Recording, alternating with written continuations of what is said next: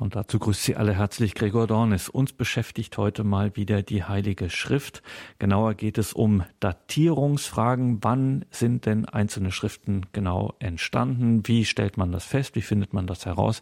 Genauer geht es uns heute um das Neue Testament und wir werden insbesondere auf die Evangelien schauen. So viel sei jetzt schon verraten, die sogenannten Synoptiker, also die ersten drei in unserem Kanon, die ja doch ganz offensichtlich sehr stark miteinander zusammenhängen. Warum, wieso, weshalb wir das machen, das klären wir gleich. Jetzt sind wir erstmal froh, dass wir unseren heutigen Gesprächsgast begrüßen dürfen. Es ist Pfarrer Armin Kögler aus dem Erzbistum Berlin. Grüß Gott, Pfarrer Kögler. Grüß Gott. Liebe Hörerinnen und Hörer, Armin Kögler ist Priester des Erzbistums Berlin. Er hat sich schon in jungen Jahren entschlossen den Ruf vernommen und ihn dann auch ausgiebig geprüft und ist für das Erzbistum Berlin zum Priester geweiht worden. Er ist ein gefragter geistlicher Begleiter Gerade hier im Erzbistum Berlin ist sein Name verbunden mit dem Berufungsjahr, das Anfang des Jahrtausends hier gestartet ist. Viele andere Schwerpunkte könnte ich noch nennen, aber damit halten wir uns jetzt gar nicht groß aus. So viel sei jetzt schon verraten. Die Heilige Schrift spielt auch in seinem Leben natürlich ganz klar eine große Rolle. Und wenn wir jetzt heute nach der Datierung fragen, wann ist denn, sind denn die Evangelien überhaupt entstanden, dann kennen die Insider einen Begriff ganz genau. Das ist der Begriff der Spätdatierung. Müssen Sie uns mal verraten, weil das wird uns heute beschäftigen. Was verbirgt sich eigentlich hinter diesem Wort Spätdatierung im Zusammenhang mit den neutestamentlichen Texten? Die geistlichen Väter bis ins 18., 19. Jahrhundert hinein durch die gesamte Kirchengeschichte hindurch sind immer davon ausgegangen, dass die Evangelisten Augenzeugen waren.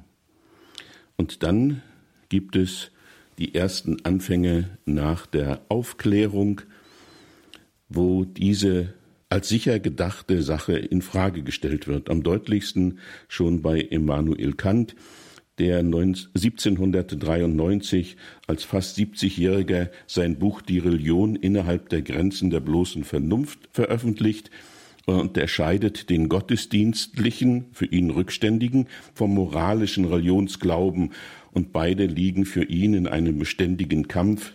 Der gottesdienstliche Glaube hält sich an Frömmigkeitsübungen und eigentümlichen Festtagspraktiken, beruft sich auf Offenbarungen und frönt wie das alte Judentum, so Kant einem mechanistischen Kult, solche Frömmigkeit ist für ihn Kram und Afterdienst Gottes, bloßer Religionswahn. Und dem stellt er eine allgemeine Geistkirche entgegen, die dann die Zukunft ist, die Folge, ein völlig sinnentleert der Glaube und die bloße Hülle, die fällt dann, sobald jemand einen Widerstand bekommt, zusammen. Wie Voltaire leugnet auch Kant, dass Jesus Gottes Sohn ist. Auf diesem geistlichen, geschichtlichen Hintergrund leugnet dann auch Bultmann, Käsemann und Co. Jesu Gottessohnschaft. Man könnte sagen, Arius, der alte Irrlehrer, lässt grüßen. Also es geht hier um eine offensichtlich sehr wichtige Frage. Evangelisten, waren sie Augenzeugen oder schildern sie Augenzeugenberichte oder nicht? Das ist also eine der Fragen, werden wir noch drauf kommen. Wir, ich habe es anfangs gesagt, Pfarrer Kögler, konzentrieren uns jetzt heute mal, wenn wir nach der Datierung fragen, auf die Evangelien, weil es da so augenfällig wird. Die sogenannten Synoptiker, Matthäus, Markus und Lukas, die hängen ganz offensichtlich, da muss man kein wissenschaftlicher Exeget sein, die drei hängen ganz offensichtlich eng miteinander zusammen. Was wird denn da heute so allgemein angenommen, wie die miteinander zusammenhängen? Matthäus, Markus und Lukas, die sogenannten Synoptiker.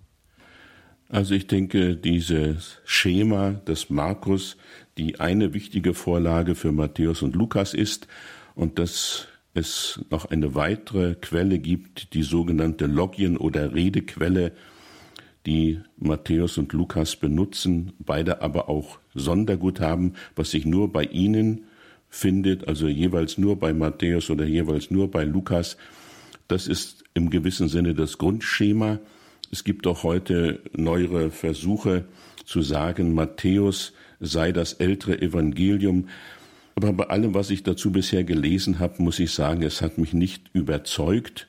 Markus ist so komprimiert und wenn man die Quellen der Väter ernst nimmt, möglicherweise sogar zur Zeit des Petrus in Rom entstanden. Und von daher denke ich, man sollte dieses übliche Schema Markus und die Logien oder Redequelle, auch wenn diese noch nicht gefunden ist, aber Matthäus und Lukas haben Passagen, die eindeutig gemeinsame Quelle sind. Wer sie geschrieben hat, das wissen wir nicht. Es ist überhaupt erstaunlich, dass wir für das Neue Testament eine solche Fülle von Dokumenten haben, dass wir sagen können, keine Schrift der Antike ist so gut dokumentiert in ihren verschiedenen Details und Abschriftfehlern wie das Neue Testament.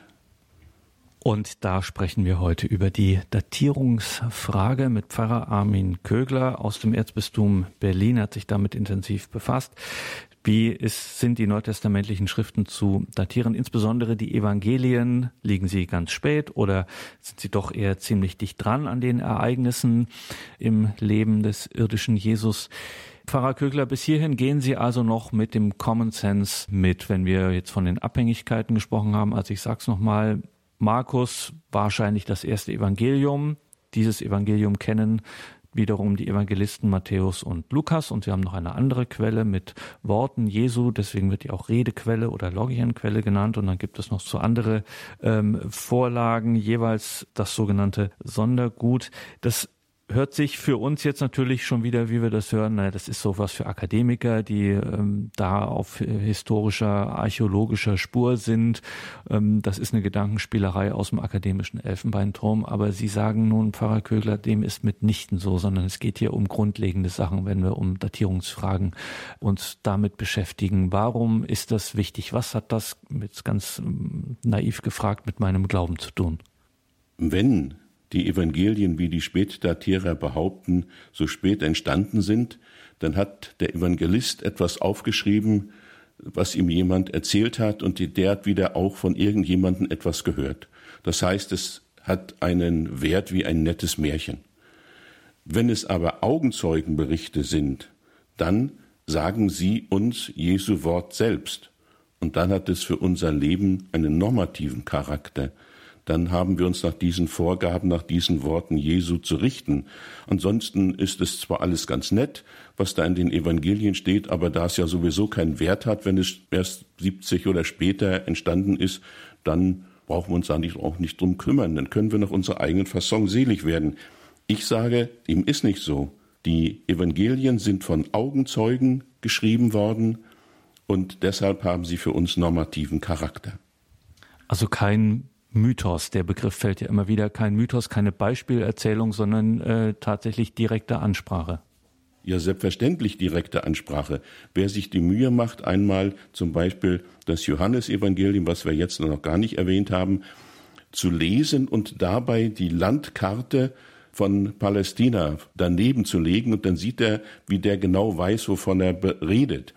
Man kann auch an Lukas denken, der ja von Markus und Matthäus die Varianten übernimmt oben am äh, Hulesee, wie Jesus mit ihnen nach Caesarea Philippi geht. Die kennen diese Wegstrecken, sie sind ihnen vertraut, sie reden also nicht von irgendetwas in einer völlig anderen Zeit, in einem völlig anderen Kontext, sondern sie sind mit Jesus diese Strecken zu großen Teil selbst gegangen, kennen sich aus und wissen ganz genau, wie die Situation vor Ort ist und können von daher sagen, so war es. Und das sind sichere Zeichen dafür, dass die Datierungssachen geben, ernste, ordentliche Sachen angeben. Und von daher können wir die nicht einfach beiseite schieben und sagen, ja, Mythenkram. Nee, das ist, sind Augenzeugenberichte.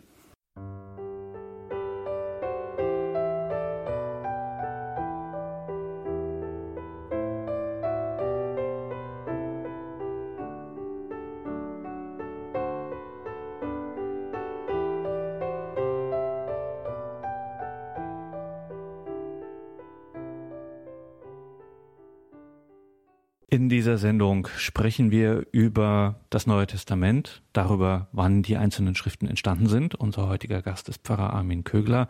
Sind die Evangelien ganz spät entstanden mit einem doch sehr langen Überlieferungsprozess, wie man meinen könnte? Und stimmt das dann am Ende tatsächlich alles so oder sind das nicht doch eher, wir würden heute sagen, Fake News? Einiges haben wir dazu schon gehört. Gehen wir mal direkt in die Heilige Schrift. Ein Text aus dem Neuen Testament, aus den Evangelien, der hier eine bedeutende Rolle spielt, ist Markus 13. Welche Rolle, Pfarrer Kögler, spielt dieser Text? Also wir können nicht nur Markus 13 nehmen, wir können auch die Parallelüberlieferung Matthäus 24 oder Lukas 21 nehmen. Es sind die Berichte, die von der Zerstörung Jerusalems. Jesus weiß, blickt in die Zukunft und sagt die Zerstörung Jerusalems voraus. Und da wird nun angenommen, dass das gar nicht von Jesus gesagt werden kann. Es sei eine Vaticinia ex eventu Formulierung. Das bedeutet, etwas wird einer früher lebenden Person, nachdem es geschehen ist, nachträglich in den Mund gelegt, um so ihre Bedeutung zu erhöhen. Und dann muss man sagen, wer so denkt, der sagt damit, Jesus ist nicht Gottes Sohn, der konnte das gar nicht voraussagen.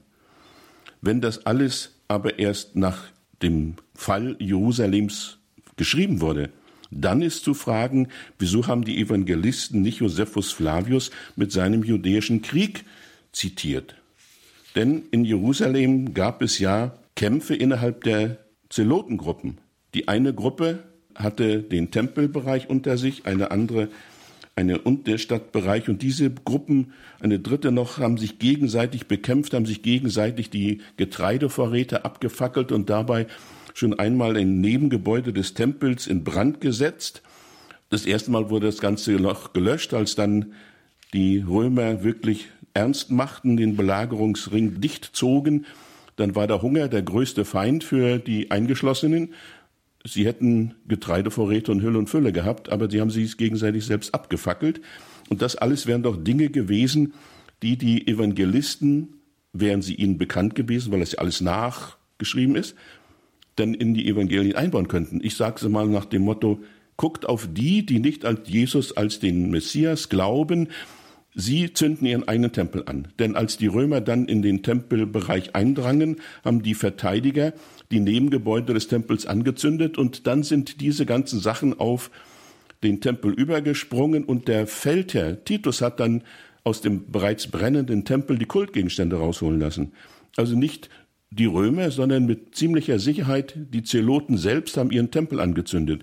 Und das wäre doch für die Evangelisten, sollten sie wirklich erst weit nach 70 geschrieben haben, ein gefundenes Fressen. Nicht bloß, dass der Josephus Flavius längst auf dem Markt war, sondern die Überlebenden hätten es ja alles haarkleinlich erzählt und hätten berichtet, wie das in der Stadt gewesen ist, wie die Gruppen sich gegenseitig bekämpft haben und damit sich eigentlich selbst den Untergang geweiht haben. Jesu Voraussage in Markus 13 und Parallelen ist also durchaus wie der dunkle, die dunkle Ahnung, möchte ich einmal sagen, eines äh, wachen Menschen.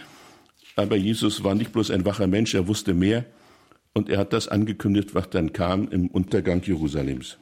Also nochmal, um das äh, nochmal auch wirklich äh, zu verstehen, Ihre Argumentation, Pfarrer Kügler.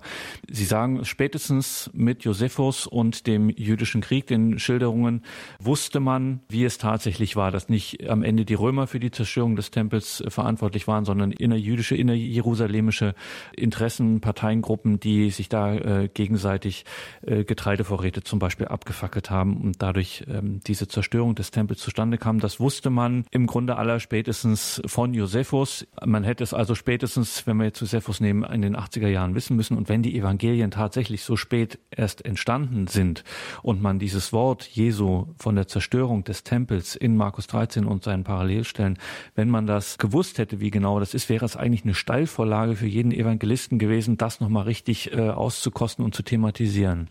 Ganz genau. Das wäre ja genau das, äh, guckt auf die, die nicht Jesus als den Messias akzeptieren. Sie zünden ihren eigenen Tempel an.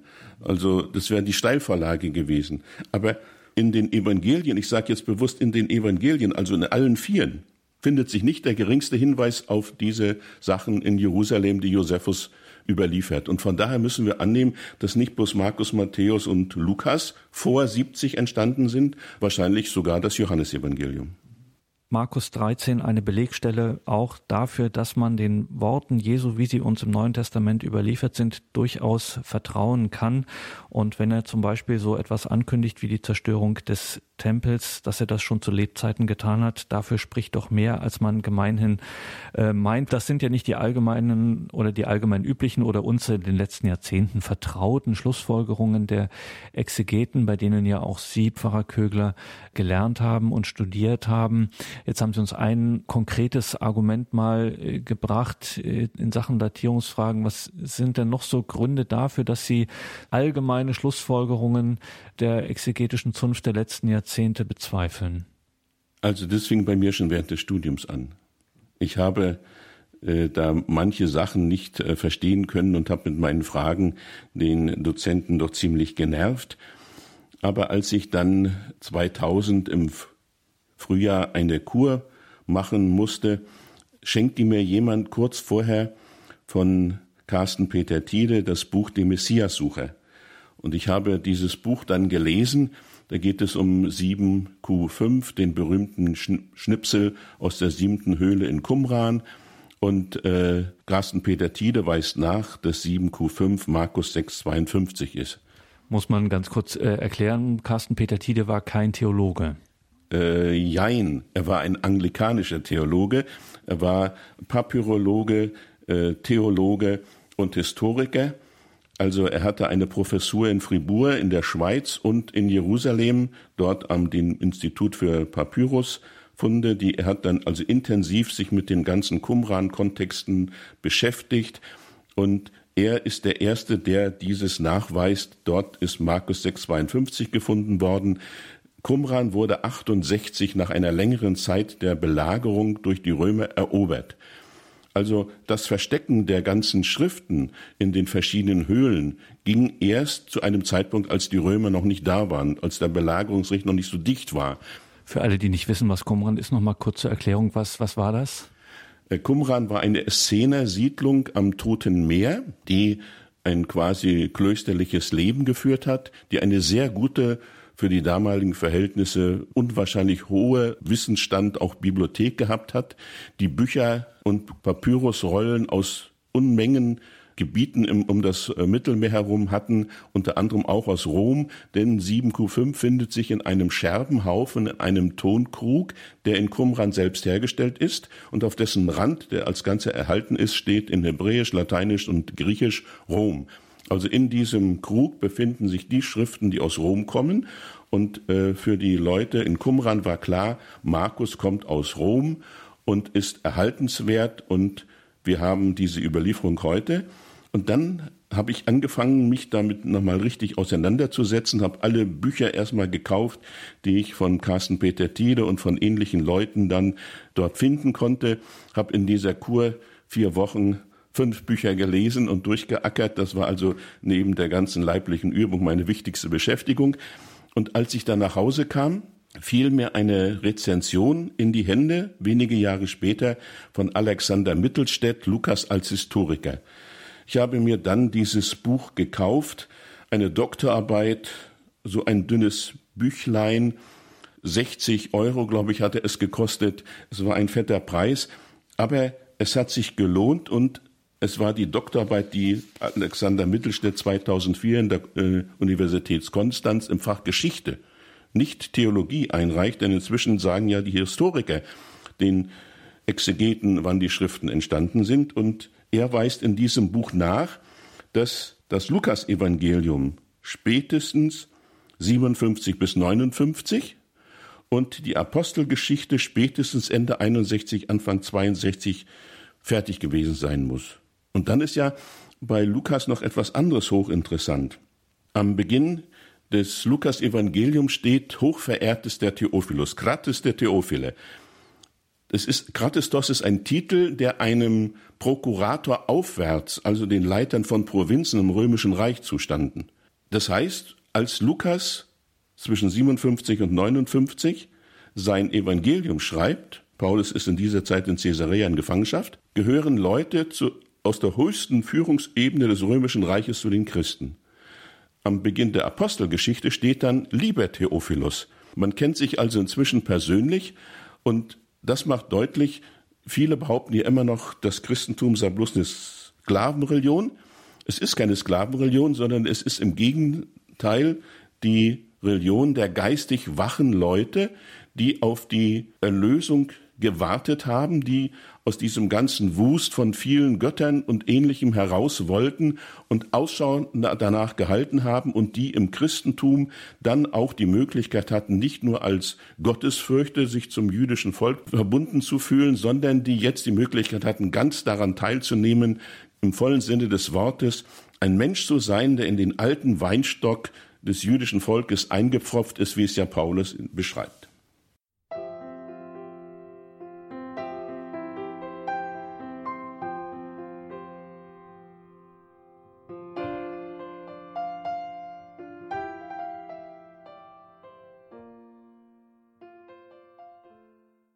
Datierungsfragen beschäftigen uns heute in dieser Sendung. Wir sind zu Gast bei Pfarrer Armin Kögler im Erzbistum Berlin ist er Pfarrer und hat sich mit exegetischen Fragestellungen intensiv seit einigen Jahren auseinandergesetzt.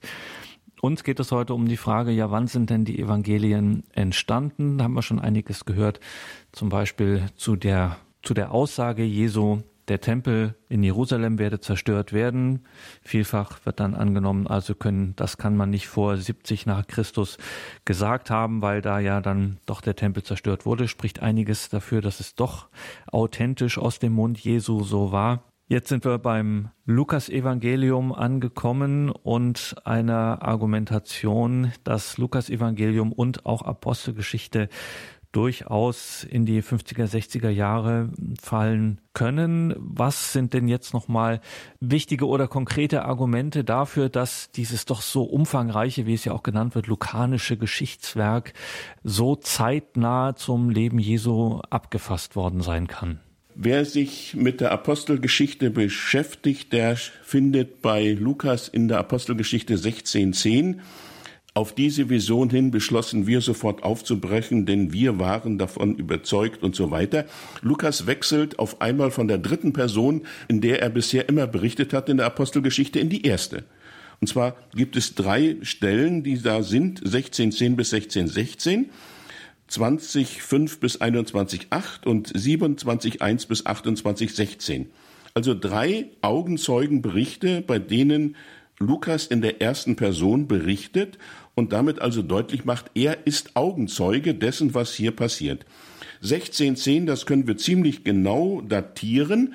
Es ist das Frühjahr oder der beginnende Sommer 49. Spätestens seit dieser Zeit ist Lukas also Begleiter des Paulus. Wahrscheinlich stammt er aus Antiochia, ist ein griechischer Arzt, ist ein Mitarbeiter des Paulus und, wie die alte Tradition weiß, der ihn begleitende Arzt. Und in seinen Briefen nennt Paulus Lukas ja auch des Öfteren. Wir können also sagen, spätestens seit dem Frühjahr 49 oder dem Frühsommer 49 begleitet der gelehrte Grieche und Arzt Lukas den Apostel Paulus auf seinen Missionsreisen. Er ist mit Paulus in Jerusalem und auch in der Zeit der Gefangenschaft in Caesarea von 57 bis 59 bei ihm. In dieser Zeit leistet er die vorbereitenden Arbeiten, Sammeln der Texte, Gespräche mit den Augenzeugen, redaktionelle Zusammenstellung für seine von Anfang an als Doppelwerk angelegte Arbeit. Spätestens im Spätsommer 59 ist das Evangelium fertig und es wird mit einem Begleitschreiben an Theophilus geschickt. Zu dem Theophilus, gratis der Theophile, hatte ich schon was gesagt. Und dann findet sich noch die Frage bei der Apostelgeschichte. Lukas hat bei der Apostelgeschichte die Lebenslinien von Jesus und Paulus sehr stark parallelisiert. Das Martyrium Jesu ist der Höhepunkt im Lukas-Evangelium und das Martyrium des Paulus fehlt. Da muss man natürlich sagen, wieso? Eigentlich wäre das ja der Zielpunkt. Also muss man annehmen, dass Lukas das zu dem Zeitpunkt äh, noch nicht liefern konnte. Aber was ja auch interessant ist, er liefert auch einige andere Daten nicht. Er liefert nicht den Tod des Markus 62 als Bischof in Alexandria. Und von daher muss man sagen, die Schriften deuten viel mehr auf diese frühen Phasen hin, denn auch von dem Tod des Petrus wird nichts berichtet und auch von anderen, von dem Tod des zweiten Jakobus wird nichts bei Lukas berichtet. Also muss man sagen, zu dem Zeitpunkt, als diese Leute starben, ist vielleicht Lukas auch schon gestorben gewesen. Jedenfalls schreibt er das, die Apostelgeschichte nicht mehr. Sie bricht ja eigentlich ab. Sie hat ja keinen Endpunkt. Dieser Endpunkt wäre ja das Martyrium des Paulus und das kann er vielleicht zu dem Zeitpunkt nicht liefern oder überhaupt nicht mehr liefern, weil er schon vom oben sich das alles anguckt und über manche seiner Sachen lächelt. Datierungsfragen beschäftigen uns in dieser Sendung mit Pfarrer Armin Kögler aus Berlin. Wir haben schon gemerkt, die Datierungsfragen der neutestamentlichen Schriften, der Evangelien, auf die wir heute ganz besonders schauen, das hat beträchtliche Konsequenzen auch für unser Leben, für unseren Glauben. Können wir dem vertrauen, was uns die Evangelisten überliefern aus dem Leben Jesu, was uns die Apostelgeschichte überliefert? Offensichtlich ist das ausgesprochen authentisch, so jedenfalls die Argumentation heute von Pfarrer Armin Kögler. Eine weitere wichtige neutestamentliche Gestalt, eine wichtige ähm, Gestalt der Kirche, der heilige Petrus, spielt in Ihren Überlegungen auch eine Rolle. Was können wir denn vom heiligen Petrus lernen in Sachen Datierung? Petrus saß ja im Gefängnis und hat dann die Befreiung erlebt und diese kann man ansetzen 41, 42. Und danach ist er geflohen, wahrscheinlich mit Johannes Markus zusammen, der ein Verwandter von ihm war und der, wie die frühe Kirche vermutet, sein Übersetzer gewesen ist. Die apokryphen Petrusakten berichten, dass der Ort, an den sich Petrus begab, als er zwölf Jahre nach der Kreuzigung, also 41, 42, Jerusalem verließ, Rom war. Und mehrere altkirchliche Nachrichten bezeugen, dass Markus noch zu Lebzeiten des Petrus entstanden sei. Clemens von Alexandrien sagt, Petrus habe die Niederschrift stillschweigend genehmigt. Origenes, Markus weiß speziell von ihm unterwiesen worden.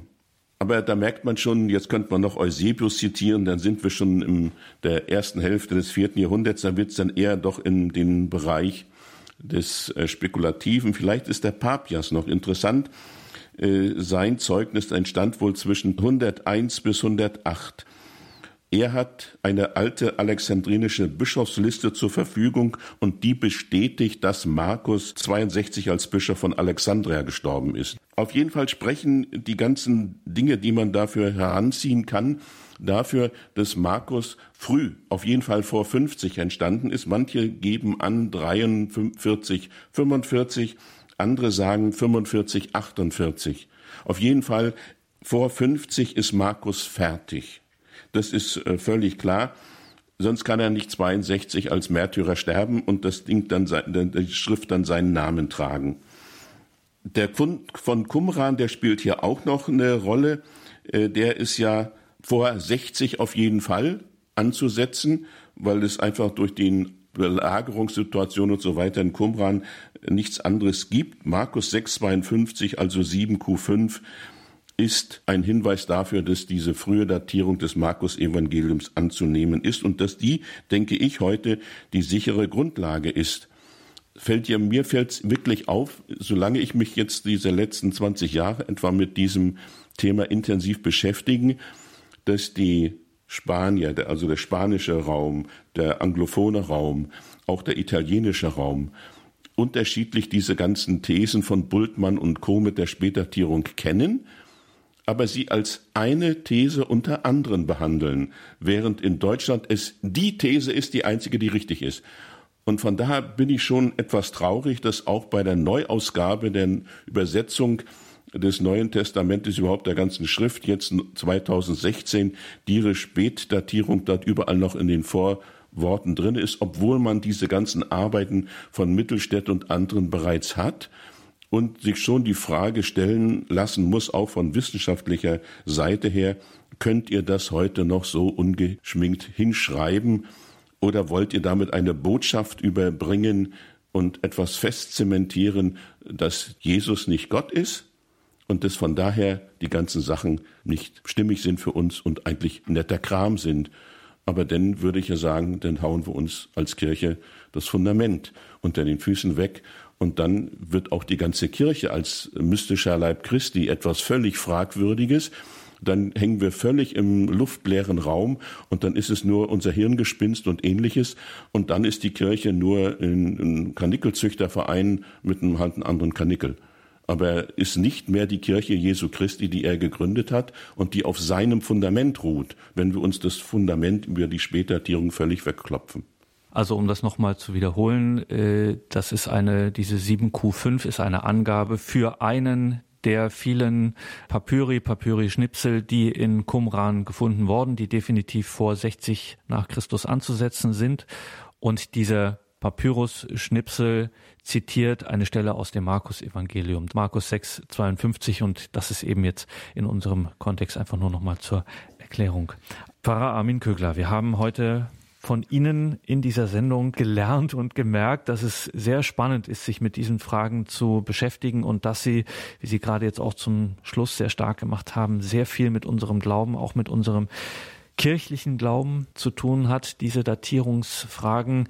Wenn wir nochmal einen Strich drunter ziehen, alles, ich meine, gibt, wir könnten darüber endlos sprechen. Wir haben jetzt heute einige Schlaglichter, äh, wie man so zu einer Einschätzung der Datierung kommen kann, von Ihnen gehört. Was würden Sie denn jetzt unterm Strich so vorschlagen, wie man die grundlegenden neutestamentlichen Schriften zu datieren hat? Zu welchem Ergebnis würden Sie kommen? Markus, also in einem Zeitraum von zwei, drei Jahren, 43, 45 oder 45, 48, auf jeden Fall vor 50. Matthäus hat andere Adressaten als das Markus-Evangelium. Es ist für judenchristlichen Gemeinden in Syrien geschrieben und entstand etwa 50, 55. Lukas zwischen 57 und 59 in Caesarea und er schreibt sein Evangelium für heidenchristliche Gemeinden in Kleinasien es ist eine nette Sache, wenn man sich einmal die Mühe macht, die Haustypen, die Matthäus und Markus im Blick haben und den Haustyp, den Lukas im Blick hat, genau anzugucken. Bei dem einen wird eine Decke durchgeschlagen, das ist das jüdische Haus. Bei dem anderen wird das Dach abgedeckt. Also die Ziegel werden runtergenommen. Das ist das kleinasiatische, griechische Haus. Also nur an solchen kleinen Details kann man da schon die Unterschiede feststellen. Das Johannesevangelium ist noch umstritten. Also die Angaben reichen von 65 bis 90, aber ich denke, man sollte den Mut haben und zusammen mit Klaus Berger für 65, 70 äh, datieren. Mir ist das erste Mal das aufgefallen, als ich entdeckt habe, dass Johannes 21, 1 bis 14 eine deutliche Parallele zu Lukas 5, 1 bis 11 ist. Ich habe mir das, als ich das entdeckt habe, dann so vorgestellt, was sind das für Stellen? Was, was ist das für eine Parallele? Das werde ich jetzt gleich berichten. Johannes liest Lukas. Und beim Lesen von Lukas 5, 1 bis 11, die Berufung der ersten Jünger, erinnert er sich, da gab es das auch noch mal nachösterlich. Und es ist auffallend, die Jünger haben in beiden Fällen die ganze Nacht gearbeitet. Sie haben nichts gefangen. Sie kommen ans Ufer, da steht Jesus, Jesus bittet bei Lukas, sich in das Boot des Petrus zu setzen, lehrt die Leute und gibt dann den Befehl, fahr hinaus da, wo es tief ist und werf die Netze aus. Auf dein Wort hin, sagt Petrus. Und dann dieser riesige Fischfang. Und in Johannes 21, sie haben auch die Nacht gearbeitet, sie sind weggelaufen, diese Sache mit dem Jesus, das war ihnen alles zu viel, zurück in ihre alte bekannte Arbeit, da hat man wenigstens was in den Händen.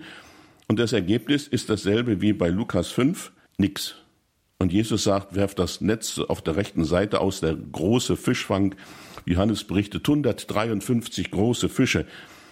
Obwohl es so viel waren, rissen die Netze nicht. Die Leute haben jetzt dann nicht durch die Exegeten rumgerätselt, was sind 153? Also drei mal sieben mal sieben plus sieben minus eins war eine Variante, aber das ist alles Zahlenspielerei. Ich weiß nicht, ob man da wirklich weiterkommt. Für mich ist das eher ein Zeichen dafür, dass der Hauptkorpus des Johannesevangeliums zu diesem Zeitpunkt fertig gewesen sein muss, als Johannes den Lukas las und sich dann erinnerte und dann im ersten Nachtrag zu seinem Hauptkorpus Johannes 21 ist der erste Nachtrag, dann das berichtet nochmal, das nochmal einbringt.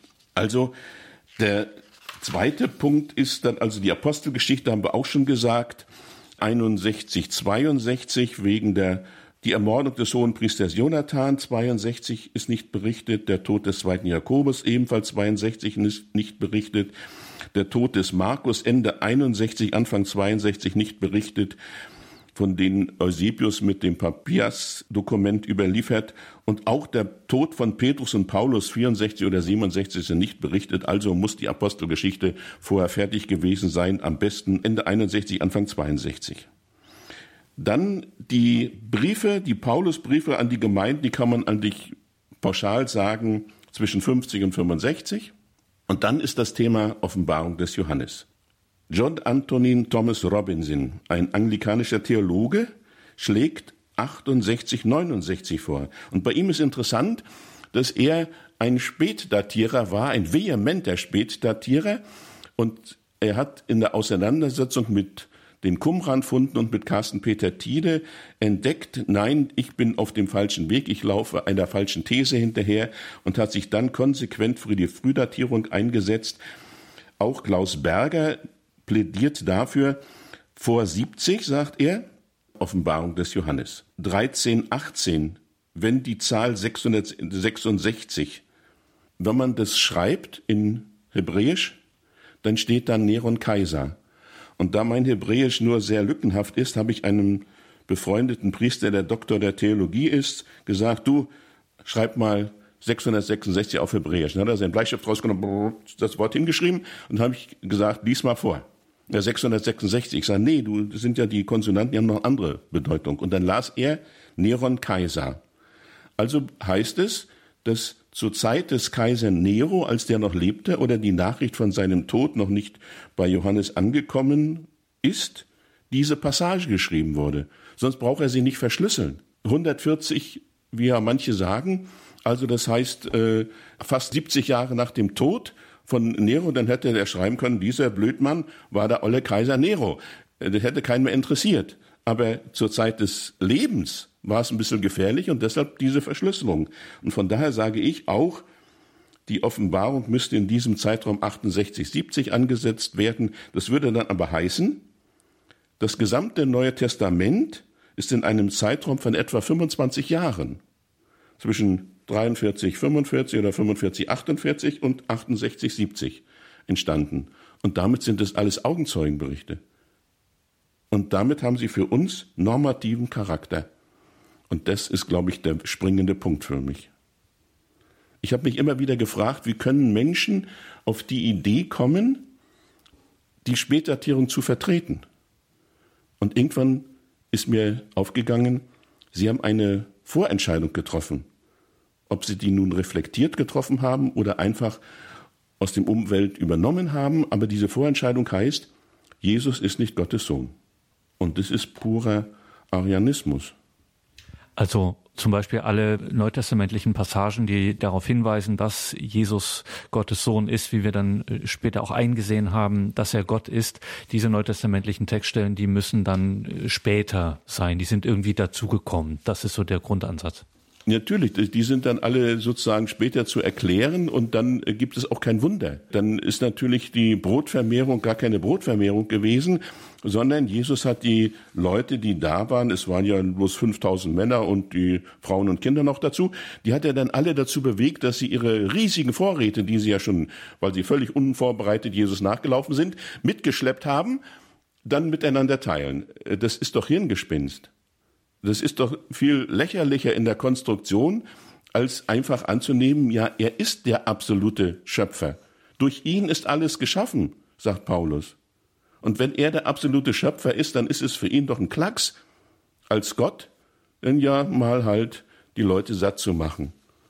Das ist für ihn, weil ihm alles zur Verfügung steht. Er, ist derjenige, der nur, wenn wir so wollen, mit den Fingern schnipsen muss und dann ist das, was er will, da weil er Gott ist. Aber ich kann mich auch nur, jetzt das Ganze mal persönlich gesagt, einem Gott ausliefern, übergeben, der wirklich Gott ist und nicht einem Hirngespinst. Also die Spätdatierung, die liefert mir ein Hirngespinst. Er ist Gott und deshalb kann ich mich nur einem Gott ausliefern. Ansonsten ist das Ganze, ich sage das erstens schon, das Niveau vom Karnickelzüchterverein und das ist mir zu wenig.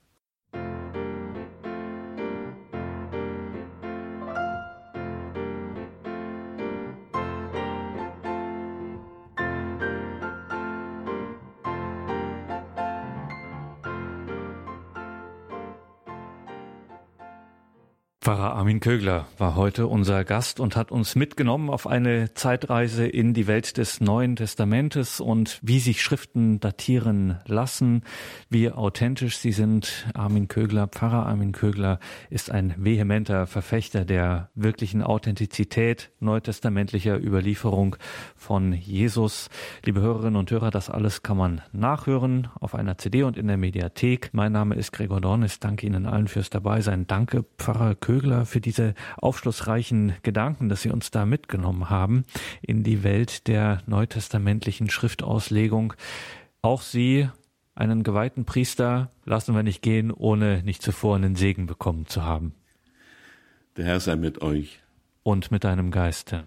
So segne euch und alle, die uns zuhören, alle, die sich immer wieder neu um den lebendigen Glauben mühen, der allmächtige Gott, der Vater und der Sohn und der Heilige Geist. Amen.